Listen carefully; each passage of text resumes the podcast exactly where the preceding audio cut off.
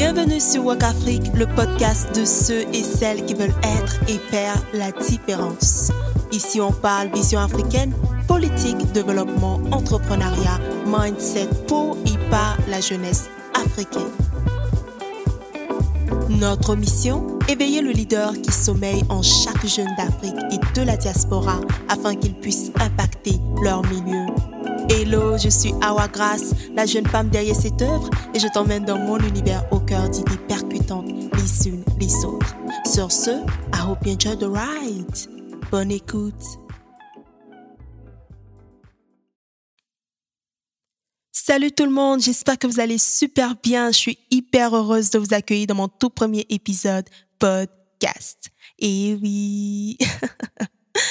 Alors, je suis Awa Grace, originaire de la Côte d'Ivoire. J'ai 24 ans cette année et je suis une hyperactive de la vie.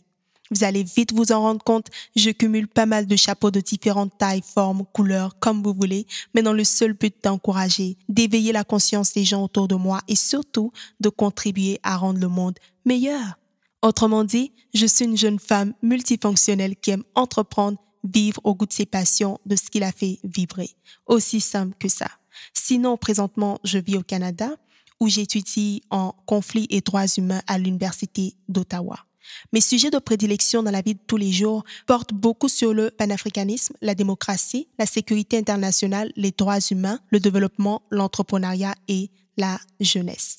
Étant moi-même d'ailleurs une passionnée de politique et de communication, j'ai voulu créer un espace qui me permettait à mon propre rythme et avec ma touche personnelle de m'exprimer et de représenter la voix de plusieurs personnes. Raison pour laquelle j'ai créé Walk Afrique. Cela dit, l'épisode d'aujourd'hui, chers amis, sera un brise-glace.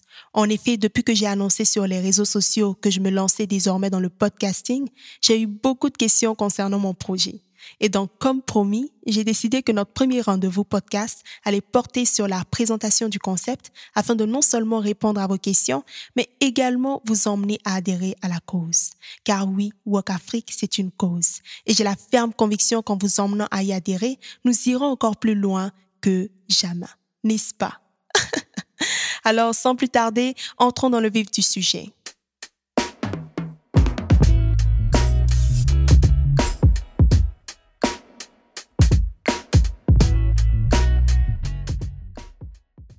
Tout d'abord, faut dire, j'ai créé Walk Afrique pour les jeunes Africains et ceux de la diaspora dans le but d'échanger, de partager des expériences inspirantes et surtout d'impliquer la jeunesse au cœur même des réflexions qui touchent les plus grands défis du continent africain. Maintenant, pourquoi la jeunesse? Vous me poseriez comme question. Je vous raconte l'histoire. Il y a de cela quelques temps, j'ai fait un constat qui m'a marqué et qui également m'a fait prendre conscience. Quand on regarde aux statistiques, l'Afrique est le seul continent qui a la population la plus jeune au monde. De quoi faire les envieux, n'est-ce pas? Êtes d'accord avec moi? Et on le voit de nos jours d'ailleurs, beaucoup de pays actuellement font face à de sérieux problèmes de démographie. Soit la population est fortement vieille, soit elle est peu nombreuse. Pourtant, il faut le dire, ce qui est considéré comme un avantage, une richesse, voire un trésor par d'autres, ne l'est pas autant pour nous les Africains. Si vous regardez en profondeur, vous remarquerez que les personnes les plus insatisfaites en Afrique, ce sont les jeunes. Vous ferez vos recherches si vous voulez, mais vous trouverez les mêmes conclusions. L'Afrique ne valorise pas assez sa jeunesse. Et ça, c'est un fait. Les jeunes se sentent négligés. Ils se plaignent d'un système qui ne prend pas en compte leurs désirs, leurs besoins. Ils se sentent livrés à eux-mêmes et surtout peu représentés dans les sphères de décision. Et rares sont les fois d'ailleurs où on consulte la jeunesse, où on demande son avis. Et ce qui est le plus triste, c'est qu'à chaque fois qu'on a besoin des jeunes, peut-être vous l'avez aussi constaté, mais c'est lorsqu'il s'agit de les envoyer dans les rues manifester et protester. Comme quoi, on a besoin de leur force, on a besoin de leur vigueur, mais rien de plus. C'est absurde, vous êtes d'accord? Et pourtant, si on prenait le temps de s'approcher de notre jeunesse, d'apprendre à la connaître et surtout de l'impliquer au cœur des défis qui l'affectent au quotidien, on verrait que nos jeunes ont beaucoup à offrir et qu'il suffit simplement de leur donner l'opportunité et la place pour agir. Mais dans les faits, non. On a tendance à minimiser la jeunesse, à dire et à raconter à quiconque veut l'entendre que les jeunes de nos jours, ils sont intéressés par le buzz des réseaux sociaux, que les jeunes de nos jours, ils sont intéressés par la distraction. Alors que le problème, il ne réside pas là. Le problème, il réside dans la façon dont nous traitons nos jeunes. Et d'ailleurs, je crois personnellement que si notre jeunesse en est arrivée là, comme on le dit, à se tourner vers la distraction, à aimer les buzz des réseaux sociaux, les Congos, ça comme vous voulez, ok?